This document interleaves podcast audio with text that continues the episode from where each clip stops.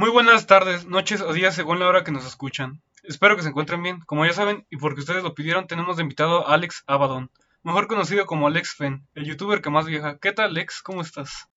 Muy bien, este, mira, gracias por preguntar. Me encuentro muy feliz de estar invitado y emocionado ya que según entendí hoy que pues tenemos una dinámica muy diferente. En efecto, Alex, para el día de hoy se me ocurrió una temática llamada cuestionario relámpago, que ya verás más adelante. Entiendo, pues esperaré con ansias el momento y pues me voy a preparar. Será mejor que lo hagas porque trataré de ser rápido pero preciso en mis preguntas, aunque bueno, me gustaría preguntarte si quieres añadir algo más antes de comenzar. Pues mira, sí se me hace muy interesante, me gustaría saber cómo fue que pues tuviste la idea de esta dinámica. Muy buena pregunta, pues la verdad nunca me gustó que en los podcasts la gente tardaba tanto tiempo para preguntar cosas y no hacer ninguna plática, así que yo decidí hacer esta sección antes de hacer preguntas y debatir entre nosotros. Entiendo, es una forma un poco rara de pensar eh, de una dinámica, la verdad, pero no miento, también es muy ingeniosa. Ahora sí, pues sería todo, Kuzo. Pues bien, vamos a comenzar, pero después de un breve comercial. Esto es todo lo que sucede en un sándwich. Un poco de esto, un poco de aquello. ¿Por qué no? Otro más de esto. Una pizca de cariño tres pisos de emoción. Mm. Hagámoslo dulce. No, salado. Un universo lleno de sabor. El mundo nunca volverá a ver algo tan hermoso. A Sandwich, el alimento ideal. Bien, pues si no tienes nada más que agregar, ¿quieres que demos paso al cuestionario? Me parece muy bien. Bien, pues vamos a comenzar. La primera pregunta sería, ¿Actualmente sigues disfrutando el salir de viaje y grabar todo como trabajo y no hobby como lo fue en su inicio?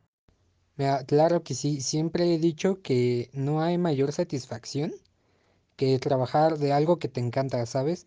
Y mejor aún si es conociendo cosas nuevas, pues todos los días, ¿no? Entiendo, sobre todo cuando viajas a lugares no tan normales para nosotros, suele ser interesante, pero bueno, vamos con la segunda pregunta. ¿Crees que viajas demasiado como lo dice la gente? Mira, pues yo creo que depende de, de la persona, ¿no?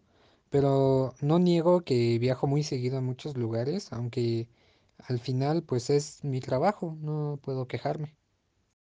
Te entiendo, se requiere nuevo contenido de calidad cada semana. Bien, vamos con la siguiente pregunta. ¿Crees que gastas mucho dinero en viajes?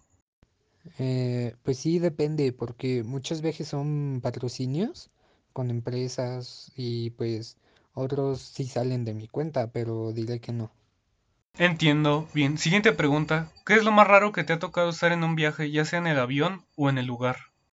Pues mira, una vez pasé cerca de un barrio chino en Irlanda, pero el lugar tenía pintas muy raras y de poca confianza, además de que llegaron tres camionetas y enfrente de mí una limusina. Así que ya sabes a qué me refiero, ¿no? Eso nos puede dar una idea, pero mejor no mencionarlo, para evitar problemas. Bien, siguiente pregunta. ¿Crees que has tenido facilidades o evitado problemas en lugares por ser famoso?